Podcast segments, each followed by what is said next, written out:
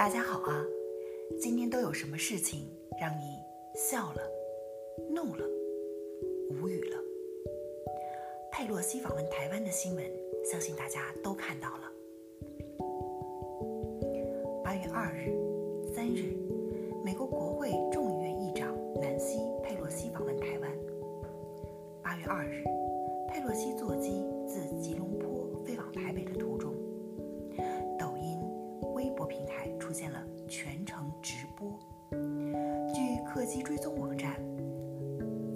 later.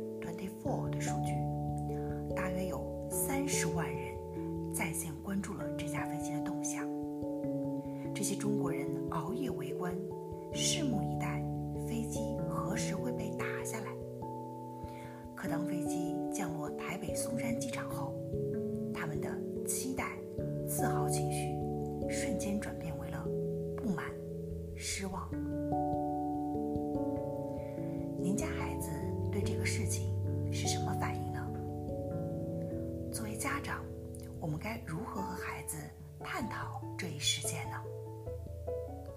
首先，要给孩子普及一个常识，那就是美国的三权分立制度。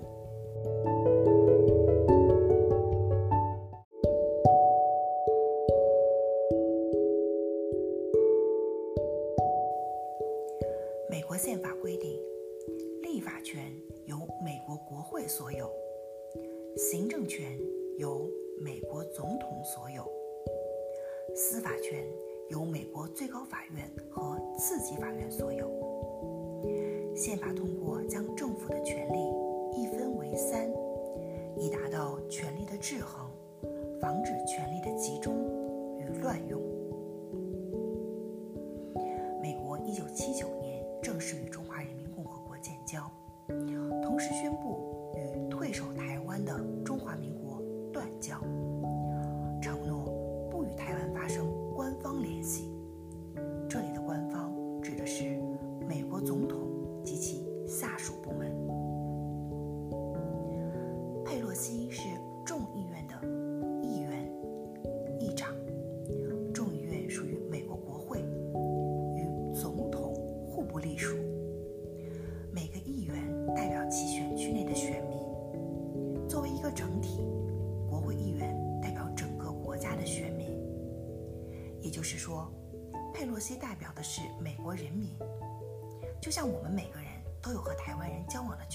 一样，美国人也有和台湾人交往的权利。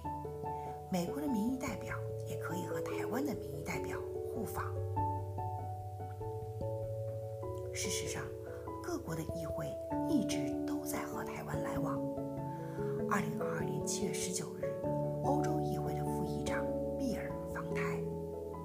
美国下议院代表团将于十一或十二月关系准则中，议会不代表官方。以前我们没有把这个太当回事儿，现在也没有必要大动干戈。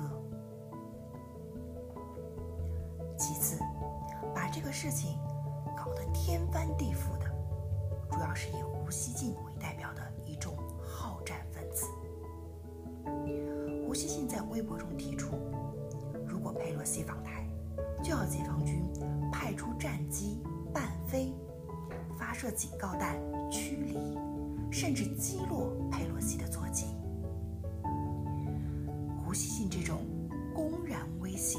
杀死邦交国领导人的言论属于恐怖主义言论，他被推特要求删帖，否则就封号。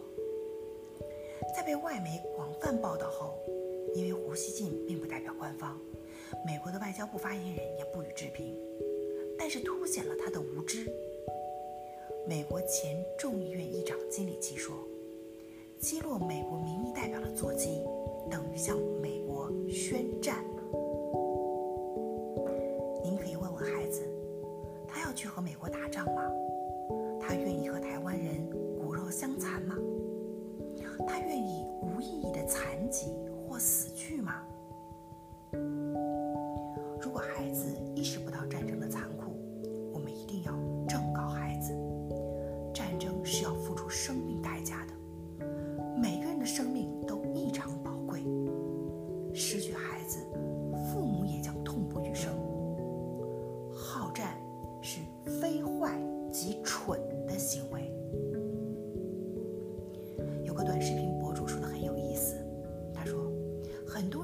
空调房里连着 wifi 吃着水果刷着手机。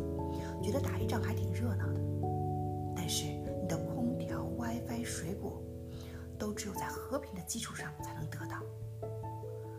战争对于普通老百姓只可能是灾难。你只能是君主是冰冷的统计数据里不起眼的一个。更重要的是战争使生灵涂炭，人们厌恶战争，并一直在进行反思和努力。一八九九年，第一次国际和平会议在荷兰海牙召开，通过了《和平解决国际争端公约》，旨在和平解决危机和防止战争。一九一九年，在一战的背景下，国际联盟成立。其宗旨是促进国际合作，实现世界和平和安全。一九四五年，二战结束，联合国成立，维护国际和平与安全是其主要目的。当今，全世界都认可通过谈判解决争端，而不是付诸于武力。难道我们要让文明倒退，让我们的孩子的意识停留在？野蛮时代，胡锡进说，他想利用自己的影响力，以命相搏，威胁加恐吓，把佩洛西吓退。这种可笑的做法，更不能让孩子效仿。说话不负责任，打嘴炮，见风使舵，墨索里尼常有理。这些都是我们不希望孩子学到的坏毛病。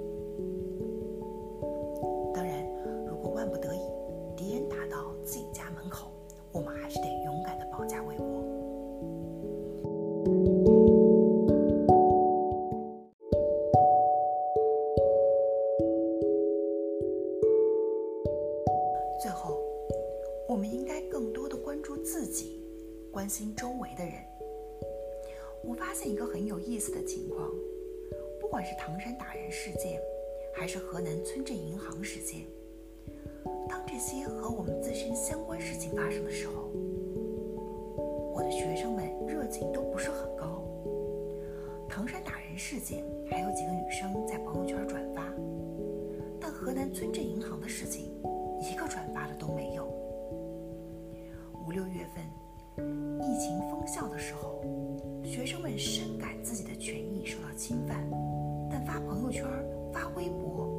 自己争取应有权益的，真是少之又少。与之形成鲜明对比的是，佩洛西落地台湾的当晚，有很多学生熬夜看直播、发朋友圈、微博评论。有网民讽刺，在佩洛西访台的几天时间里。已经基本治好了全民的精神内耗，人们的注意力转向了国际大事，忘记了烂尾楼、银行暴雷这类糟心的社会新闻。佩洛西完全可以被称作中国二姨。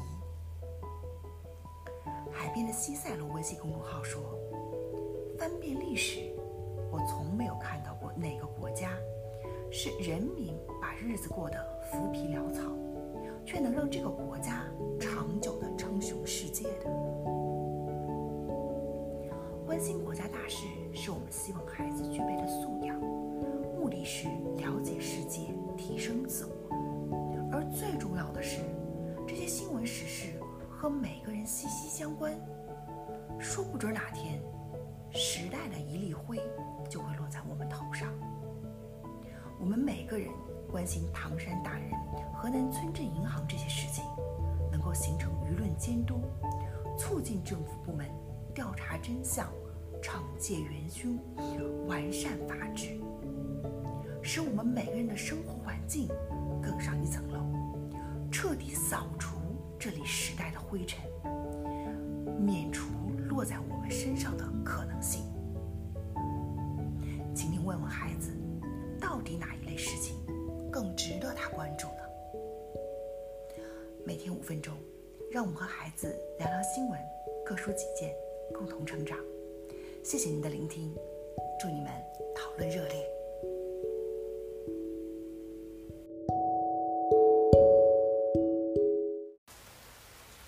大家好啊今天都有什么事情让你笑了怒了无语了？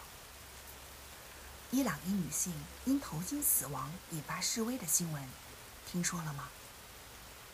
九月十六日伊朗女子马赫萨·阿米尼因涉嫌违反头巾法律被道德警察逮捕，在拘留中心晕倒后陷入昏迷，三天后在医院去世。阿米尼的父亲说，女儿被拘留时，弟弟也在现场，恳求他们不要带走姐姐，但也被殴打，衣服还被扯掉了。一些目击者告知弟弟。姐姐在面包车里和警察局里都被痛打了。警方否认阿米尼受到虐待，称她是突然心脏衰竭。伊朗法医组织在报告中说，阿米尼之死与她八岁时接受脑瘤手术有关。阿米尼的家人表示，她身体健康。阿米尼的父亲要求查看警员身上随身携带的摄像机。被告知摄像机没电了。阿米尼的猝逝引发了伊朗大规模的抗议浪潮。伊朗女性焚烧头巾表达愤怒。人权组织称，一百五十多人在针对示威者的镇压行动中死亡，数百人受伤，数千人被捕。伊朗的最高领袖哈梅内伊说：“阿米尼之死令他心碎。”他还说，伊朗的宿敌美国、以色列策划了骚乱，应全力支持警方镇压示威者。伊朗《东方日报》的女记者鲁法尼·哈梅迪率先将阿米尼的故事曝光。他的同事说，哈梅迪上周被捕，目前被单独监禁在艾恩监狱。很多孩子不了解。伊朗女性戴头巾的原因，我们先向他们介绍一下：一、伊朗女性戴头巾的背景。依据伊斯兰教法，保护女性的贞操和荣誉。一九七九年，伊朗发生了伊斯兰革命。在这之前，伊朗女性和世界上大多数国家一样，穿着很现代。革命后，伊朗成为政教合一的国家。极端保守的穆斯林教士依据伊斯兰教法，强制实施了一项着装规定，要求所有九岁以上的女性在公共场所戴头巾，穿宽松的衣服来掩盖她们的身材。教士宣称，头巾将保护女性的贞操和荣誉。道德警察就是监管女性穿着的执法者。他们有权拦住女性，评估她们是否露出太多的头发，裤子和外套是否太短或太贴身，是否化了太浓的妆。违反规定的惩罚包括罚款、监禁或鞭打。伊朗女权主义者说，伊朗女性从未遵从国家对头巾的理想期待。很多女性只是象征性的将围巾披在头上。以往，政府都是通过罚款、逮捕和口头警告来打击不遵守头巾的行为。但自从一年前极端保守的伊布拉辛·莱西就任总统以来，强硬派急于扭转自由化的潮流，政府系统地加强了严格的社会和宗教规则的执行。